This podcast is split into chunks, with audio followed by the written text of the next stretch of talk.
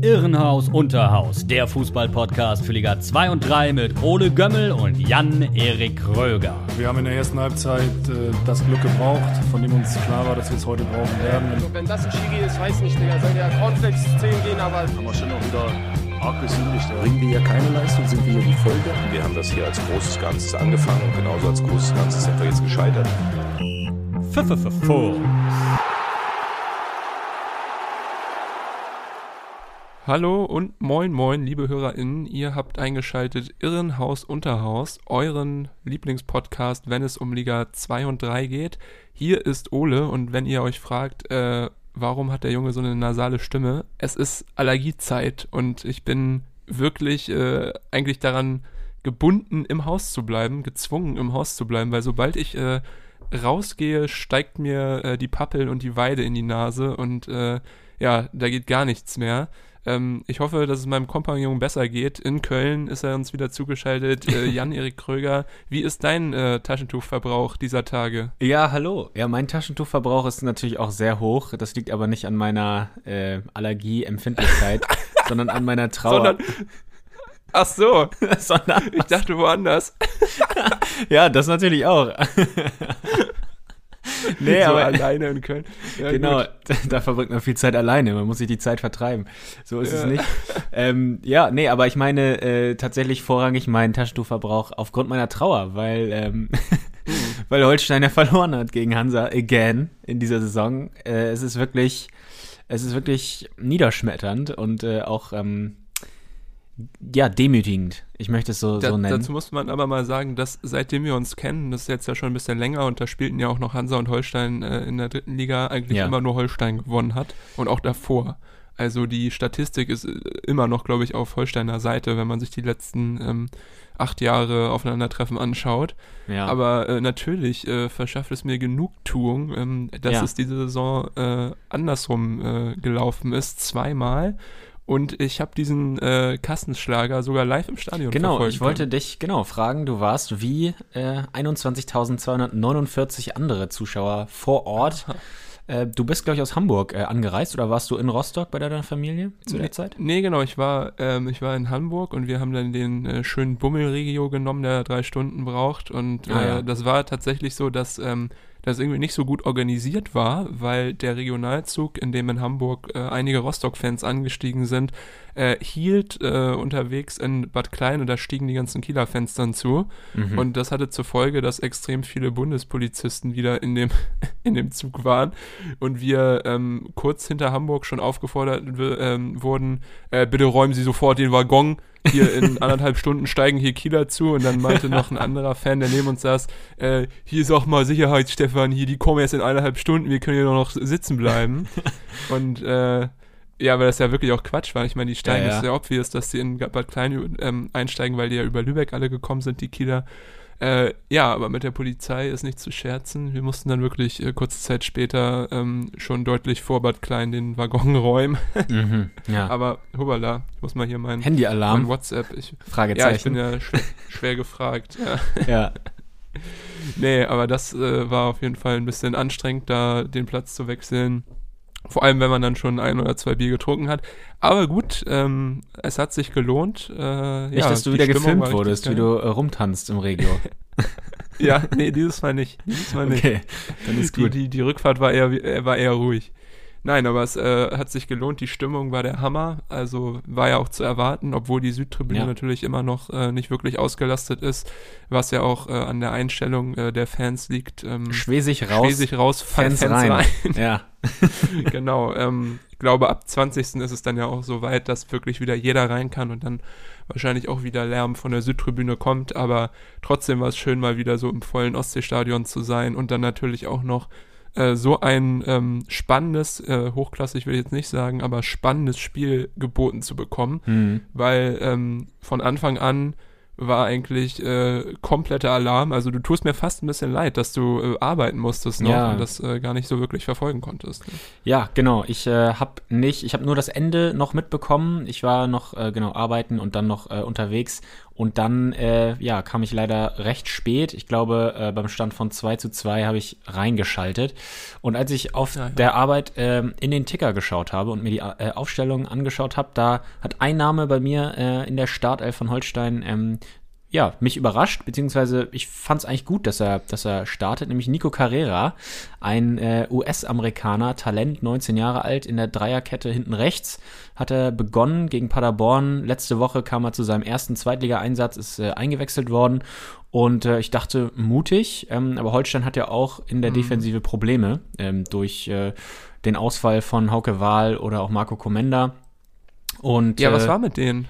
Äh, Commander ist, ist äh, verletzt und Hauke Wahl hat äh, pfeifersches Drüsenfieber, meine ich. Äh, der fällt Ach, leider noch ein bisschen, da, bisschen länger da aus. muss Ja. Transfermarkt.de das hier aber mal updaten, weil ich hatte nämlich deswegen, ich habe mich halt auch Ja, nochmal gefragt, was hab- war denn los mit den Stamminnenverteidigern Ja. und hier steht überhaupt nichts. Genau, ich habe ich ja hab eben auch nochmal nachgeschaut, äh, welche Verletzung genau Commander gerade hat. Der hatte auf jeden Fall lange äh, mit einem äh, mit einem Fußbruch zu kämpfen. Den hat er sich am, Ah, ja. äh, im Sommer äh, im ersten Saisonspiel gegen St. Pauli zugezogen und äh, danach auch immer mal wieder kleinere Blessuren. Ich hoffe, dass es jetzt auch nichts allzu Großes ist. Ich habe es aber auch nur so halb mitbekommen.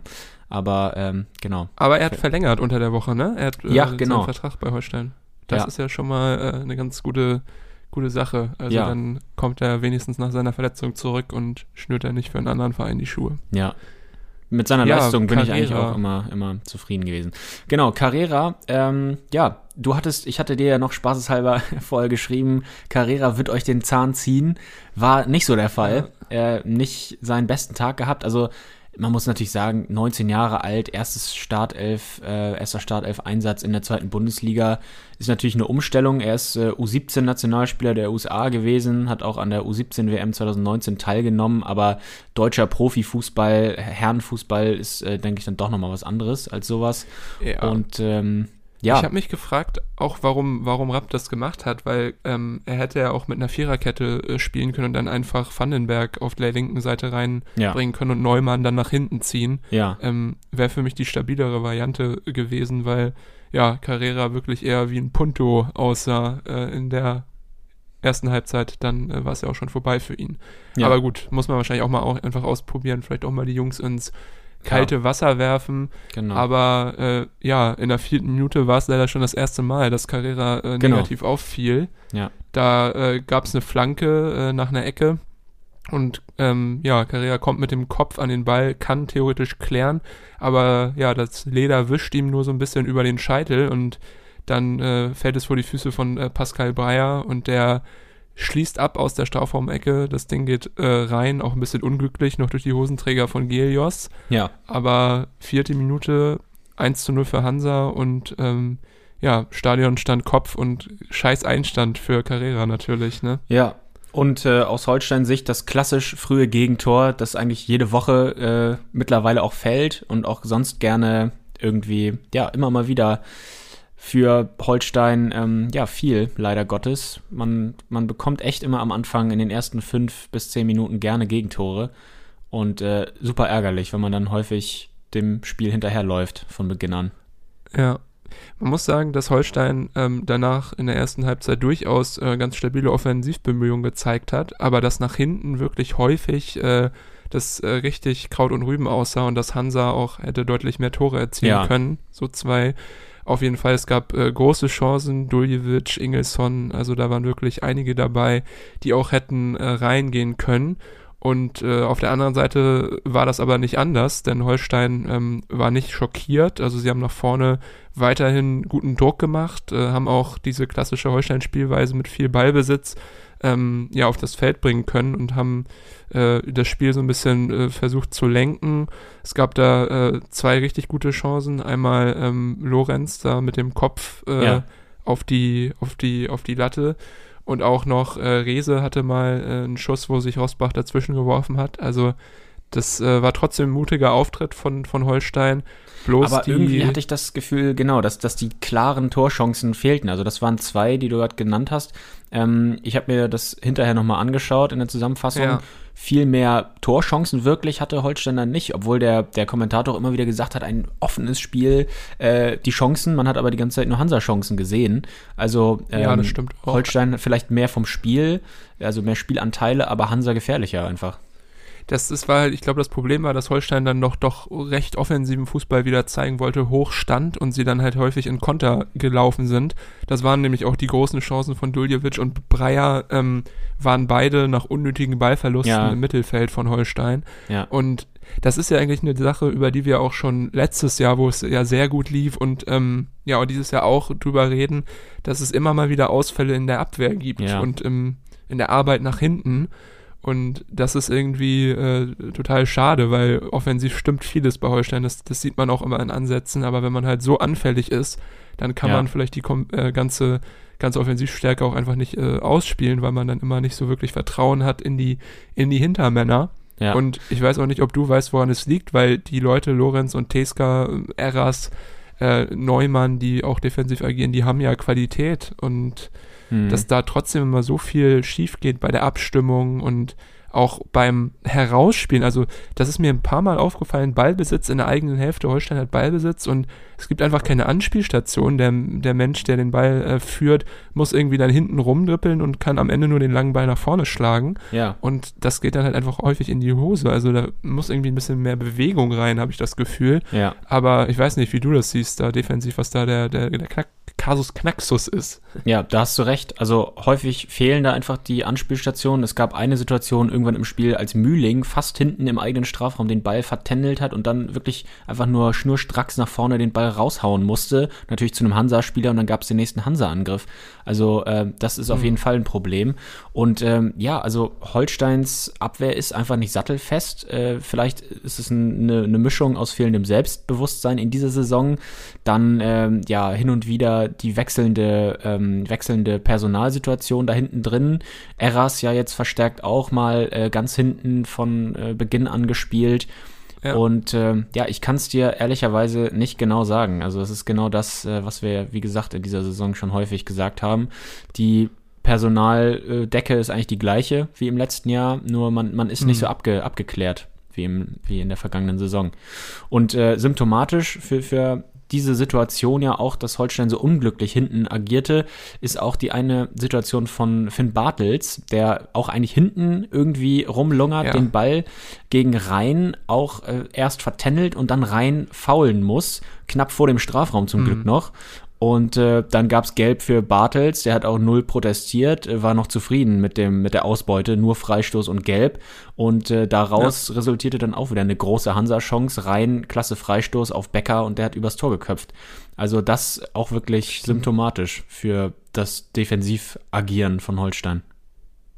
Ja, ja, da ist ihm auch echt wieder schlecht geworden, weil Hansa ja häufig diese Saison auch gute Spiele gezeigt und dann einfach auch wegen der liegen gelassenen Chancen am Ende nicht belohnt worden. Das war hier am Ende nicht so, aber auch in der ersten Halbzeit hätte Kiel gut und gerne ausgleichen können. Die letzte äh, Situation, die ich heute ansprechen will aus der Halbzeit, ist das äh, fast Eigentor von John Verhoek. Auch äh, starke Ja. Ecke von, von. Holtby war es, glaube ich. Und äh, ja, Verhoek macht das, was ein Torjäger machen muss, hält den Kopf hin. und äh, ja, Hertel hat, glaube ich, drei Kreuze gemacht, dass er Rizzuto gesagt hat, äh, blockier mal den zweiten Pfosten. Hm. Und äh, ja, der rettet da noch gerade eben auf der Linie und äh, dann ging es halt mit 1 zu 0 in die Pause. Ähm, ja, aber kurz danach äh, hat es dann nicht mehr gereicht mit auf der Linie retten. Ja, Da bisschen der. Ausgleich, ähm, ja, für Holstein äh, absolutes äh, Billardtor, ne? Ja, ja, ja. Genau. Also Rese sehr flankt. unverhofft. Ja, oder genau, mal, mal du es uns mit Worten. Ja, äh, Rese flankt von links und Neumann steht rechts am Strafraumrand, holt den Ball runter und will in die Mitte Ja. spielen. Ähm, erst zu Pichler, dann irgendwie so billardhaft zu Mühling, Kolke, Rosbach äh, ist dann, glaube ich, derjenige auf der Linie, der klären Ja, will. genau. Und ähm, das Spiel läuft zunächst weiter. Holstein-Spieler protestieren, aber ja, irgendwie äh, zieht Hansa dann den nächsten Angriff auf, auf und erst als Duljevic vor dem Holstein-Tor auftaucht und äh, vermeintlich auch nochmal äh, gefault wird, zu Boden fällt, äh, sagt Ja. der Schiedsrichter, VAR sagt Tor. Also ganz paar Millimeter äh, hinter der Linie soll Rosbach den, den Ball geklärt haben. Auch die Fernsehbilder geben darüber nicht so richtig Aufschluss, aber wir wissen natürlich alle, Grund für das Tor, für das später war natürlich, dass ich den VAR-Schiris in Köln-Deutz nochmal mit einem Snickers und einem Bagel von der Kaffeebar äh, gesagt habe, hier Leute, bitte, bitte durchwinken. Das war ein Du Tor. warst, du warst unten. Ja, ich habe das Ja. auch wieder überhaupt nicht gerafft. Ich dachte auch im ersten Moment, also von mir sah es so, als ob der drin war. Und dann meinte ich äh, zu meinem Cousin dann so, ja, ja, der war drin. Und dann ist Mhm. mir, dann habe ich gedacht, okay, warum kriegt der Schiedsrichter kein Signal auf seine Uhr? Dann ist mir eingefallen, ach ja, zweite Liga, da gibt es wir nicht die Torlinientechnik. Ja, genau. Aber äh, genau, dann den ähm, Hinweis vom Videoschiedsrichter. Und jetzt, äh, wo ich nochmal die Bilder gesehen habe im Fernsehen, ist es doch arg knapper, als es im Stadion aussah. Weil da Ja. habe ich gedacht, ja, hundertprozentig, da war er deutlich dahinter. Und äh, jetzt mit den Fernsehbildern, die die Sportschau gezeigt hat auf YouTube, Hm. boah, wirklich sehr knapp. Und äh, ja, aber ich denke mal trotzdem äh, in Ordnung. Zweimal der Ball an die Latte. Und äh, ja, am Ende ist das Tor. Ich glaube, dass äh, Mühling das jetzt auch äh, zugerechnet bekommen hat. Ja. Aber das war so ein bisschen ein vitalisierender Moment äh, für Holstein. Ähm, ja, haben sich, äh, haben, haben die Chancen, die sie vorher auch schon erspielt haben, da so ein bisschen ähm, ausnutzen können jetzt und äh, ja, den Ausgleich geschossen. Und danach, ähm, ja, hat sich die nächste Viertelstunde auch wirklich ein ausgeglichenes Spiel entwickelt. Holstein Mhm.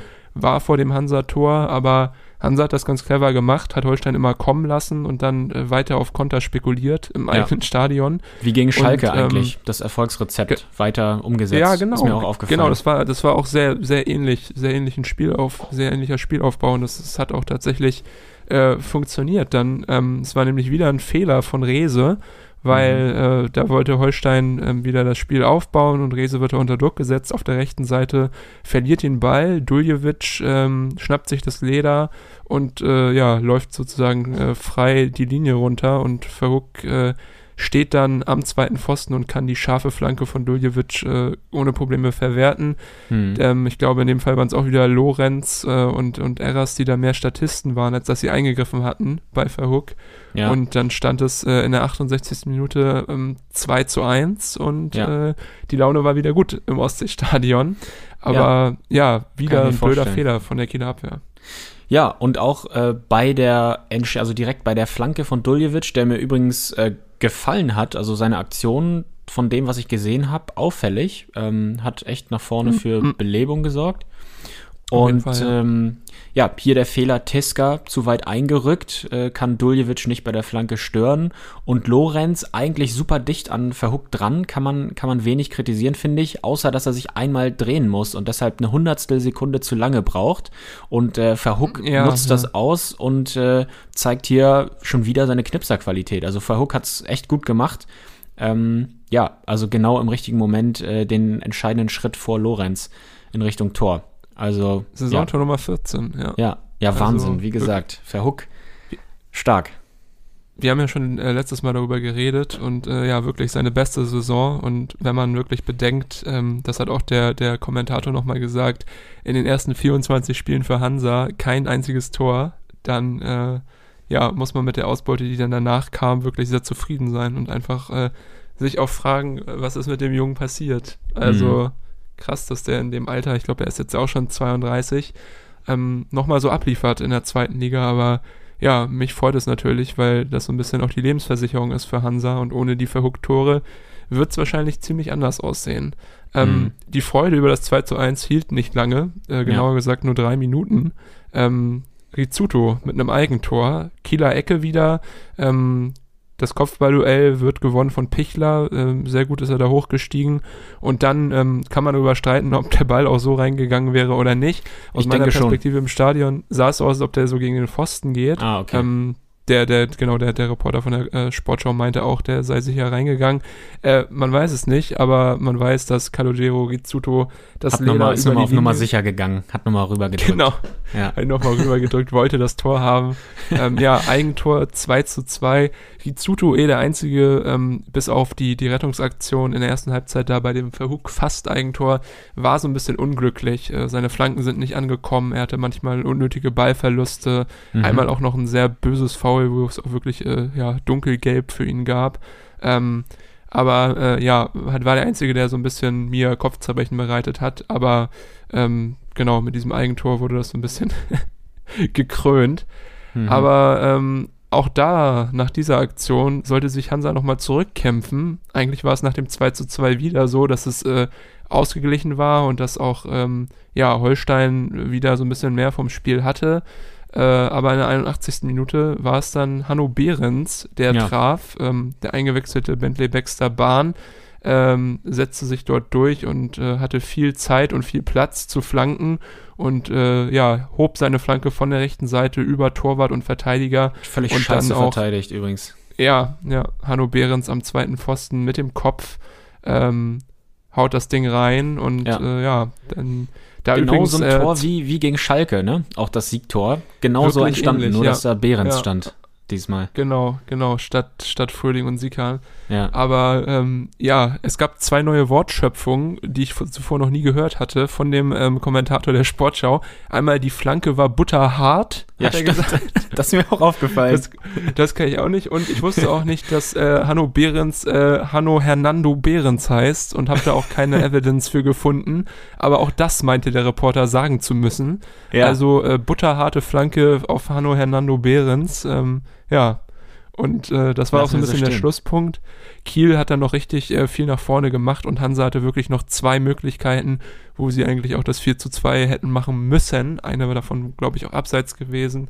Aber ja, mhm. so am Ende noch ein bisschen gezittert im Stadion, aber dann das 3 zu 2 mitgenommen. Hansa und Holstein dadurch äh, Tabellenplätze äh, getauscht, beziehungsweise Hansa von unten an Kiel vorbeigezogen, jetzt äh, punktgleich und ähm, ja, ein Tor mehr geschossen, deswegen äh, besseres Torverhältnis. Mhm. Aber Holstein, äh, muss man leider sagen, ähm, aktuell waschechte Krise. Äh, vier Niederlagen ja. aus den letzten vier Spielen und ja. dann auch noch gegen ähm, ja, direkte Konkurrenten wie Hansa. Das ist richtig übel, ne? Ja, das ist scheiße. Das ist äh, ja nicht so geil. Äh, vielleicht nochmal kurz zum, zum 3-2 von Behrens wollte ich noch sagen. Ja. Auch hier wieder symptomatisch für die schwache Holstein-Abwehr. Teska meilenweit weg von, von Flankengeber Bahn und Behrens auch komplett frei. Also keine Ahnung, wo da die Dreierkette war. Auf jeden Fall nicht äh, anwesend bei diesem Tor. Und das halt am Ende in ja. so einer, in der Crunch-Time, wo, wo, wo es halt darum geht, okay, nehmen wir hier wenigstens einen Punkt mit oder vielleicht gibt's noch den Lucky Punch. Da kann man nicht so verteidigen. Das ist einfach schwach. Und genau das ist auch das, was Holstein momentan, äh, ja, was das Genick bricht, weil in den letzten vier Spielen gab es immer Niederlagen und in den letzten fünf Spielen gab es immer mindestens zwei Gegentore. Jetzt sogar drei gegen Hansa und ja. davor vier zu Hause gegen Paderborn. Also so geht's einfach nicht weiter. Man kassiert viel zu viele Gegentore. Und äh, ja, wenn man sich die anschaut, also bei Ecken, das ist, tut mir leid, aber es ist einfach eigentlich easy zu verteidigen, theoretisch. Ähm, beziehungsweise man muss nicht immer äh, bei Standards Gegentore kassieren und man muss auch nicht so leichte Gegentore kassieren wie jetzt hier am Ende. Und äh, ja, man kann nur hoffen, dass sich Holstein wieder fängt. Als nächstes kommt jetzt Ingolstadt. Äh, da hm. könnte man mal gewinnen, formuliere ich mal vorsichtig. Äh, keine Ahnung, ob sie es dann auch machen werden. Ähm, aber du hast es ja selber gesagt, Holstein eigentlich spielerisch, Spielanlage wie immer, solide bis gut man bricht sich ja. halt selber das Genick, indem man hinten völlig äh, unsicher ist. Und das muss man halt einfach in den Griff bekommen, wie auch immer. Das Ding ist halt auch, ja, aber wirklich, dass Hauke Wahl einfach fehlt. Ich meine, er ist Kapitän und, und, und ist äh, ja aggressive Leader auch auf dem Feld, wenn er auf dem Platz ja. steht. Und ich weiß nicht, wie es jetzt aussieht, aber pfeifrisches Drüsenfieber hatte mein äh, bester Kollege damals auch wegen, während der Abi-Zeit. Und das hat ihn auch richtig fast ein Jahr irgendwie plattgelegt, weil er immer wieder dann so kleinere Erkältungen hatte. Ja, also kann dauert, man nur ja. hoffen, dass das Hauke Wahl vielleicht noch zurückkommt diese Saison und dann da noch ein bisschen ähm, Ordnung reinbringt, weil im Moment sehe ich da keinen, der da die Initiative ergreifen könnte. Eigentlich wäre es, glaube ich, Teska von seiner Erfahrung und von seinem Können dort hinten, der die Abwehr zusammenhalten müsste. Mhm. Aber ähm, ja, auch er ist, ist jetzt nicht so super präsent.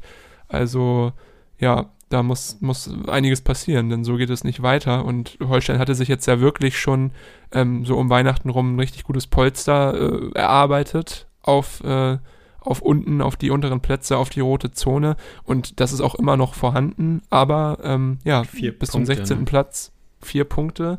Ja. Ähm, das schmilzt dahin und jetzt gegen, gegen Ingolstadt natürlich einfach ein absoluter, äh, absolutes Muss, dass man ja. da drei Punkte holt, auch zu Hause. Auf jeden Fall Also- Zumal man danach gegen Darmstadt und Hamburg spielen muss. Also wieder sehr schwierige Aufgaben. Dann Restprogramm, ja. gibt's äh, das äh, direkte Duell gegen Dynamo Dresden, die jetzt gerade auf dem 16. stehen. Also man muss jetzt wirklich da sein und äh, Es sind die- abliefern. die Wochen Sonst des Schicksals. Wirklich, ja.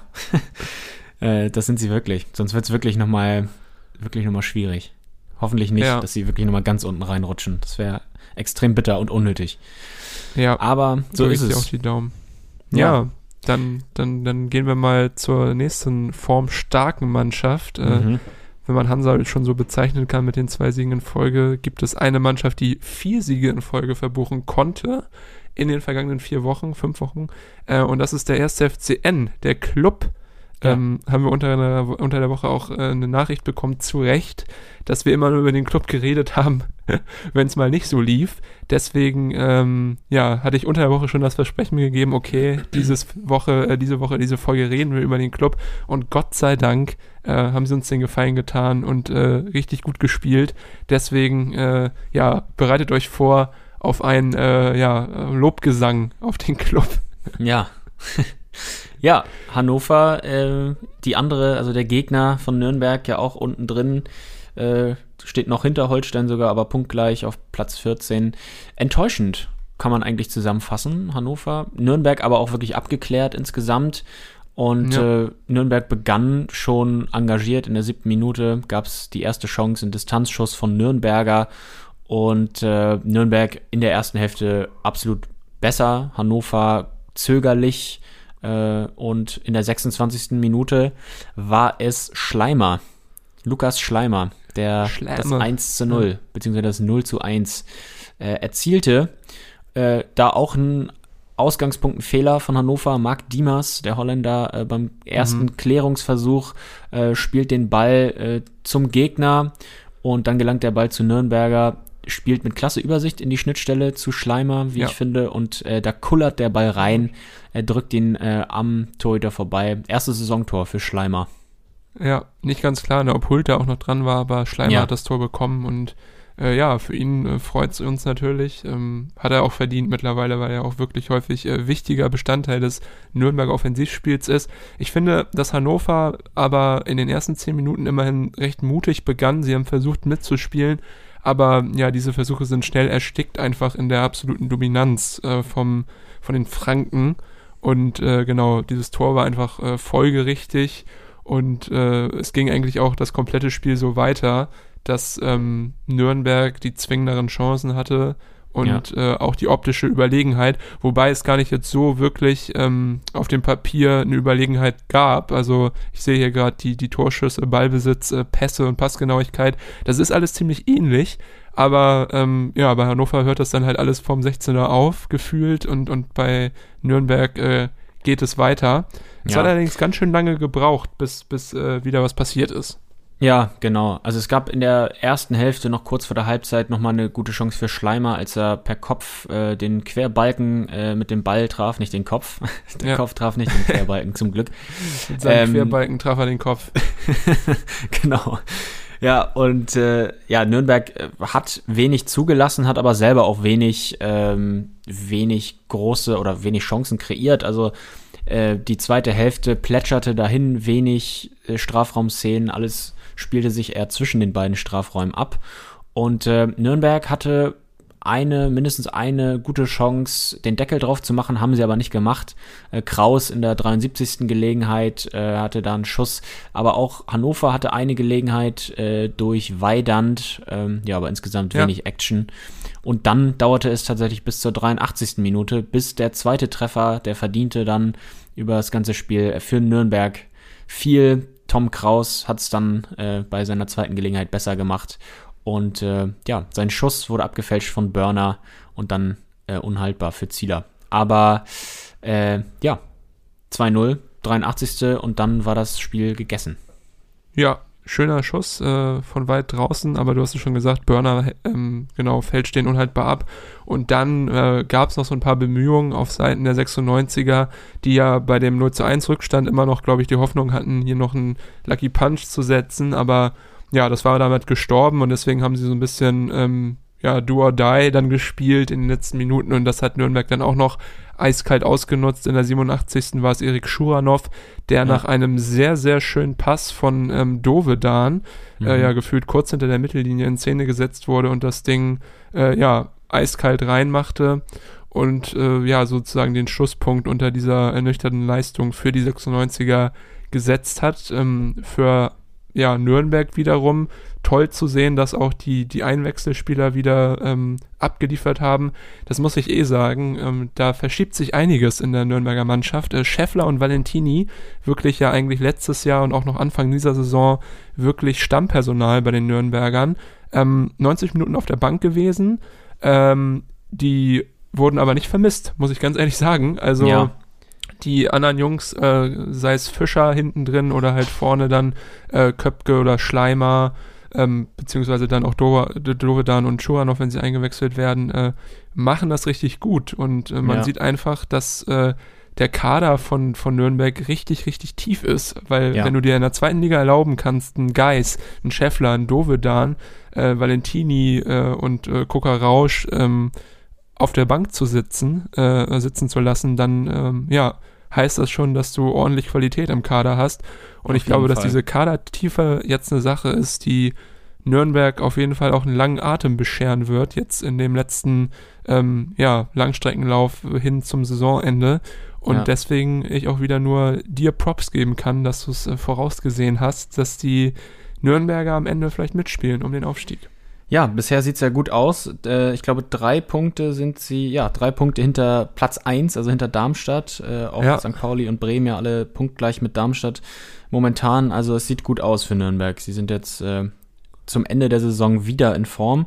Und äh, ich muss das auch nochmal äh, bekräftigen, was du gerade gesagt hast. Also diese Kadertiefe, vor allem mit jungen Spielern, finde ich unglaublich interessant. Also immer, es kommen immer neue junge Spieler, von denen ich auch teilweise noch nichts ja. gehört habe und äh, werden an die erste Mannschaft herangeführt oder spielen auch teilweise schon ähm, größere Rollen da und starten und treffen auch.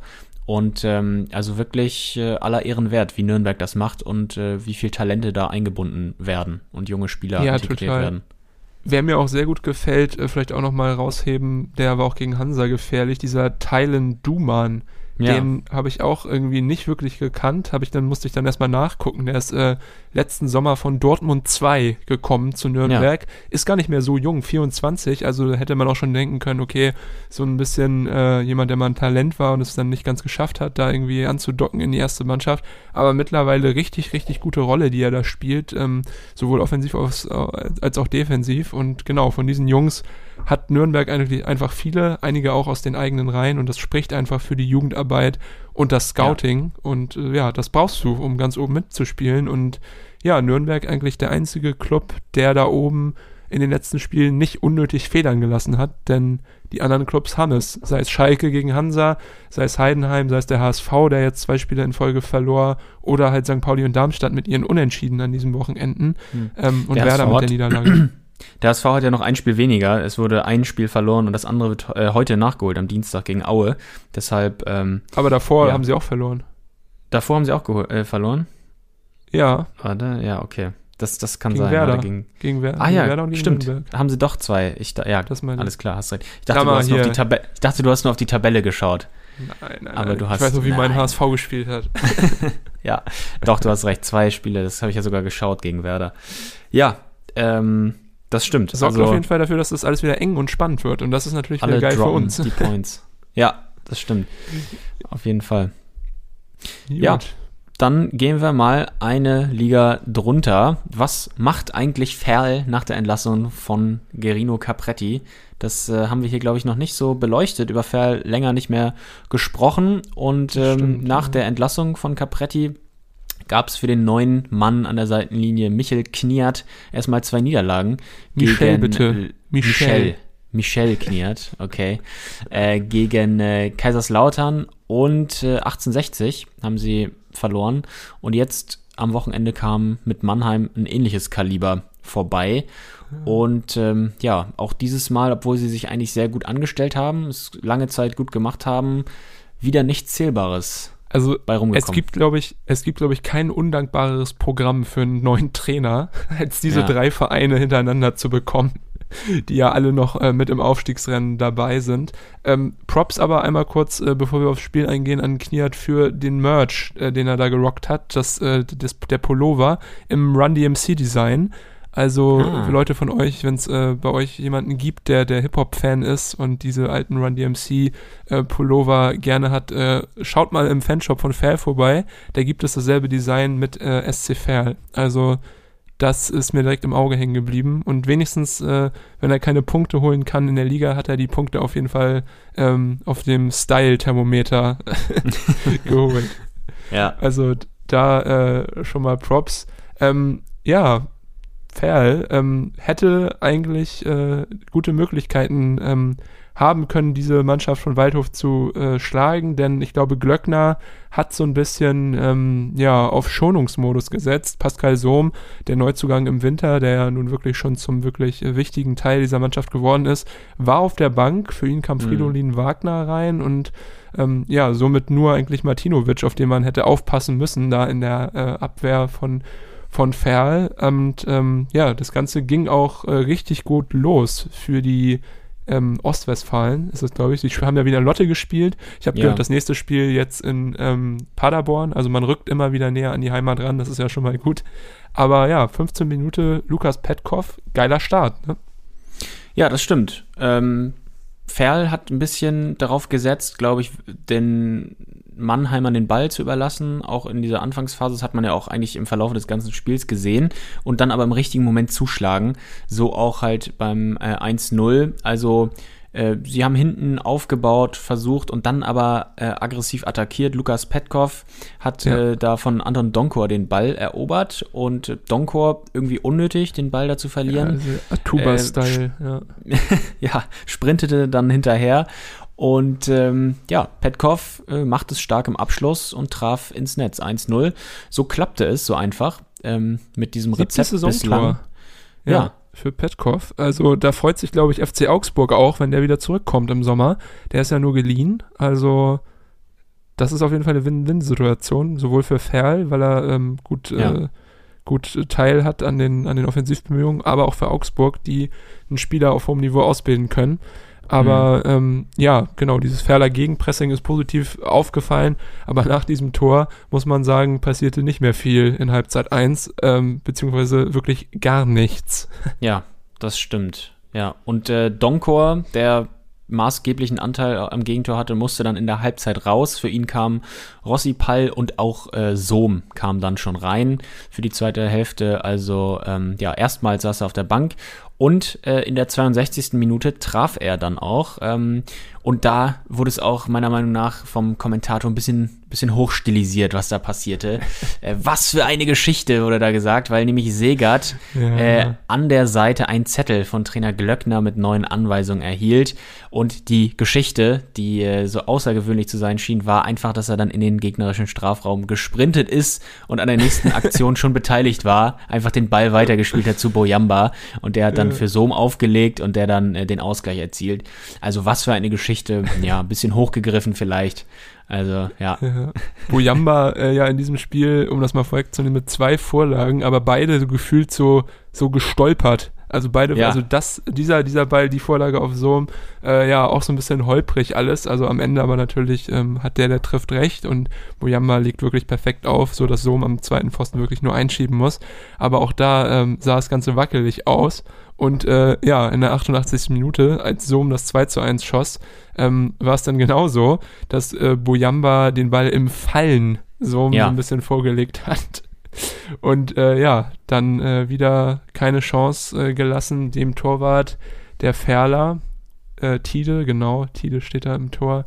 Und dann unglücklich für Ferl in der 88. Minute das 2 zu 1 fällt. Ähm, Ja. Liegt, glaube ich, ein bisschen daran, dass sie noch ein bisschen offensiver geworden sind und es vielleicht versucht haben, was ja, Ja. auch aller Ehren wert ist und was musst, was du auch sein, also das musst du ja auch einfach machen, wenn du in dieser Situation bist. Ferl ja auf Platz, ähm, glaube ich, 17 gewesen vor dem Spiel und äh, jetzt ja auch überholt von den Würzburger Kickers auf dem 18. Platz. Aber du musst natürlich all in gehen in diesen Situationen, gerade wenn es jetzt äh, in die letzten Züge der Saison geht. Und Ja, das hat Punkt der Trainer gemacht. Das hat Kniat gemacht, aber ja, bestraft worden und klar passiert das dann äh, gegen den Waldhof. Ähm, aber das war nun wirklich, wirklich äh, unglücklich, da so spät noch das äh, 1 zu 2 und dann anschließend ja auch noch das 1 zu 3 zu kassieren. Ja, genau. Äh, in der Zwischenzeit hätte man ja sogar aus Ferler Sicht noch äh, in Führung gehen können. Gab noch eine richtig gute Chance für Ezequem, den Innenverteidiger, der sich da im Kopfballduell äh, durchgesetzt hatte gegen den äh, Mannheimer Torwart und dann an die Latte den Ball brachte. Im Ah, ja, ja. Nachfassen konnte der Ball da auch nicht verwertet werden, ist dann geklärt worden. Also mit etwas mehr Glück äh, resultierte auch noch ein Tor. Und ja, dann gab es äh, in der dritten Minute der Nachspielzeit stattdessen das 3-1 äh, gegen Ferl. Per Not hat da den Ball verloren, auch hinten Ferl weit aufgerückt, 2 gegen 2. Und äh, ja, Kota äh, erobert den Ball, will dann querlegen. Der Ball kommt nicht mal an zum, zum Er wollte so den. Hattrick, ja genau, den Hattrick auflegen, glaube ich. Und von hinten kam dann äh, Ek- Ekinshir oder Ekin, Ja, ja. Ekinshir, Das ist gut ausgesprochen, Ähm, Ekinshir, glaube ich. Ekinshir. Und äh, ja, hat dann den Ball reingehauen, äh, aufgerückt. Also am Ende, ja, bitter, dass es dann noch 3-1 ausgegangen ist, aber auch Torschütze Petkov hat dann ja auch am Mikrofon gesagt, ob es äh, 3-1 oder 2-1 ausgeht, scheißegal. Ähm, ja, Ja, naja. Es kann Ja. auch aufs Torverhältnis ankommen, ne? Am Ende. Ja. Also, ja, ich glaube in dieser Situation äh, Aber der war für ja die eh Moral, aber egal. Ja, Petkov ja aber eh sehr optimistisch gewesen, hat er schon Ja, das gesagt, dass äh, auf jeden Fall gegen Havelse ähm, jetzt Werden der sie Sieg gewinnen. kommt. Genau. Ja. Und dann gibt es auch noch das Nachspiel, äh, Nachholspiel gegen Zwickau. Also Ja. Also das gegen wird, Havelse, äh, klar, das, das, das muss man natürlich gewinnen äh, aus Ferler Sicht und auch gegen Zwickau könnte was gehen. Ähm, ja. Und äh, für Kniert, um das nochmal festzuhalten, geht es also dann mit der nächsten Niederlage weiter. Im dritten Spiel die dritte Niederlage. Also der erhoffte Trainereffekt ist da verpufft bei Ferl. Ja. Und für Capretti kann man ja sagen, der ist ja mittlerweile bei Dynamo Dresden im Amt. Vielleicht hat Ja. es das Schicksal auch gut gemeint mit Capretti. Der steht nämlich jetzt natürlich da auch im Abstiegskampf auf Platz 16 da, aber immerhin eine Liga höher. Und vielleicht bleibt er drin, äh, hat dann noch den, die Verbesserung für sich äh, rausgeholt aus der Situation. Ja, nicht schlecht. Also lieber in die dritte absteigen als in die vierte. Ja, genau. Mal gucken, ne? Ja, Ja, ja. du hast halt gesagt, gegen Havelse, Havelse muss man gewinnen. Ähm, Ja. Ich wollte jetzt hier schon den Übergang machen. Eine Mannschaft, die das nicht geschafft hat äh, letzte Woche, ist Viktoria Berlin. Ja. Und da gibt es auch noch noch eine was? andere Gemeinsamkeit, Ja, weil äh, da gibt es nämlich den nächsten Mann, der äh, beweisen muss, dass, äh, dass er es drauf hat und dass er den Ex-Trainer beerben kann. Farad Toku äh, Ja. hat nämlich Benedetto Muzzicato auch dort äh, beerbt, den anderen äh, Deutsch-Italiener, der gefeuert wurde, entlassen wurde von äh, Berlin. Und ähm, ja, für die Berliner geht es ja auch langsam, aber sicher downhill, kann man sagen, tabellarisch. Ja. Und äh, jetzt am Freitag dann gefordert gewesen zu Hause gegen 1860 München. Ja, Toku, Und auch da ähm, nicht, nicht so wirklich gut ausgesehen. Das stimmt. Toko, äh, du hast es gerade angesprochen, interessanter Typ, der war lange sportlicher Leiter in Wattenscheid und auch Trainer bis 2019. Und dann Mhm. hat er sich eine Auszeit genommen und die Fußballlehrerausbildung gemacht. Also ist jetzt ein hoch ausgebildeter Coach und hat hospitiert in Alkmaar, Sevilla und Krakau. Also wirklich jemand, äh, der Ach, sich lange an. Zeit gelassen hat, bevor er dann seinen ersten Job im Profifußball als Coach angenommen hat.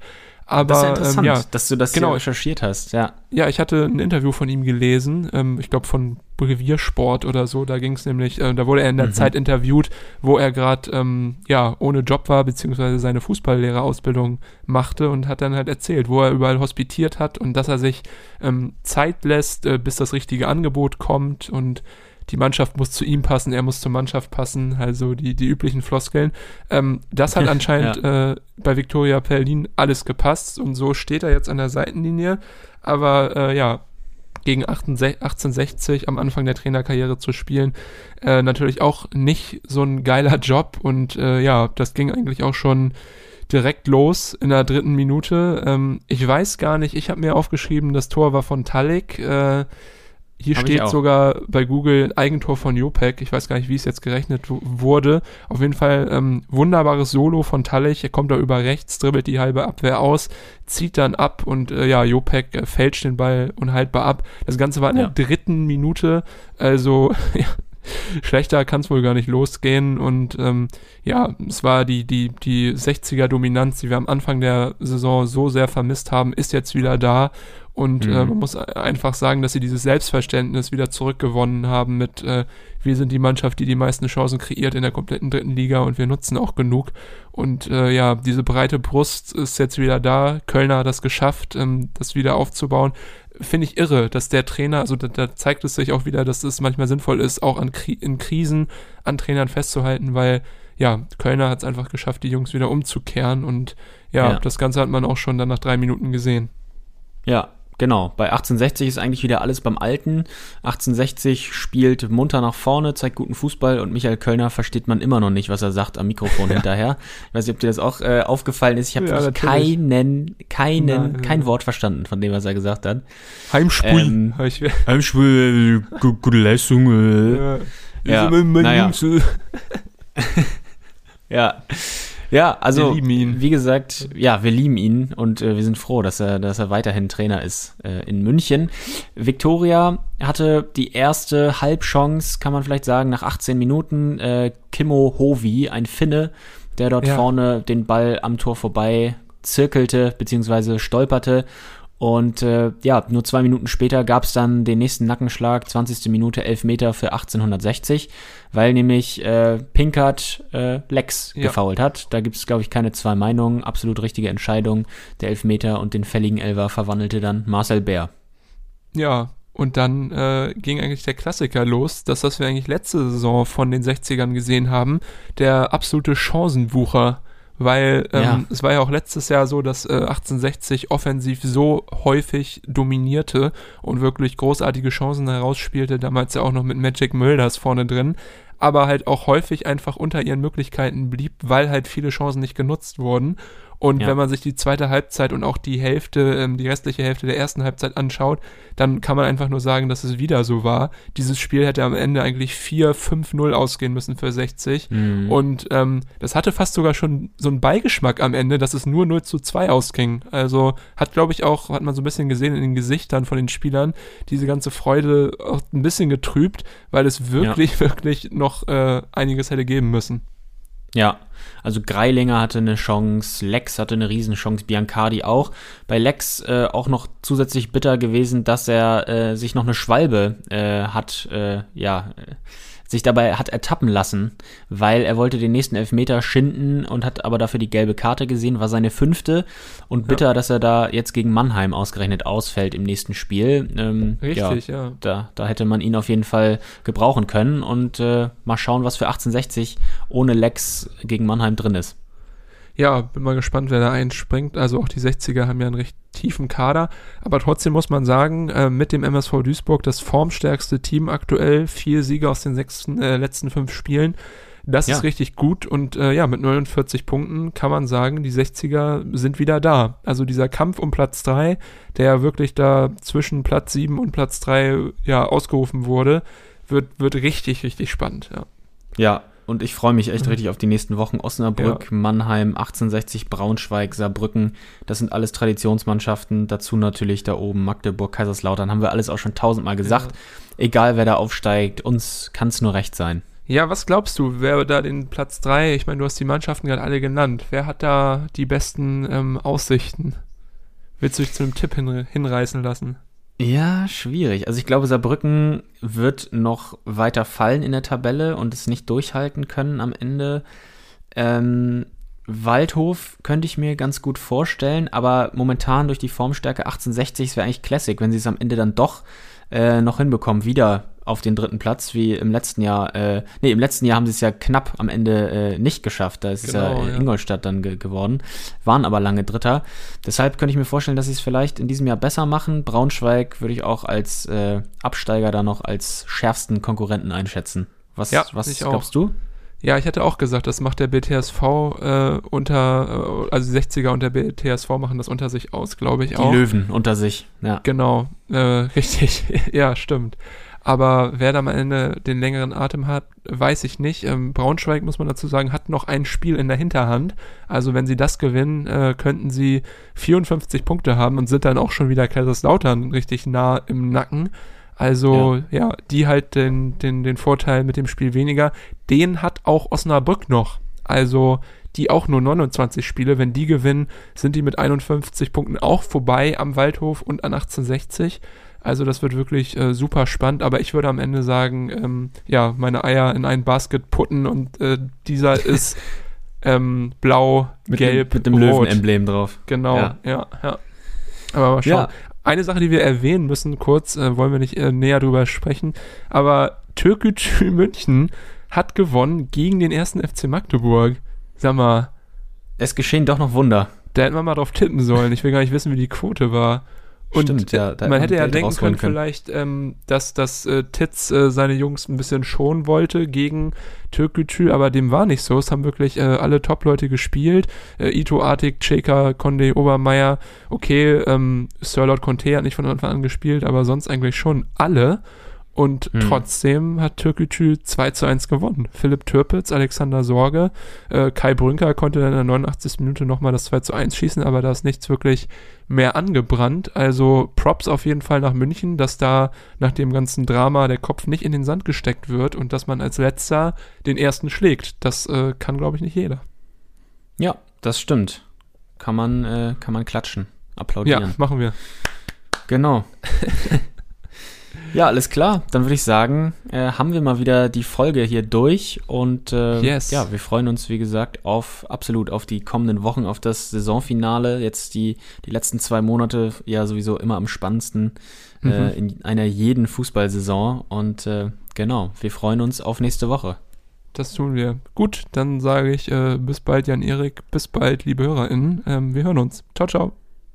Tschüss.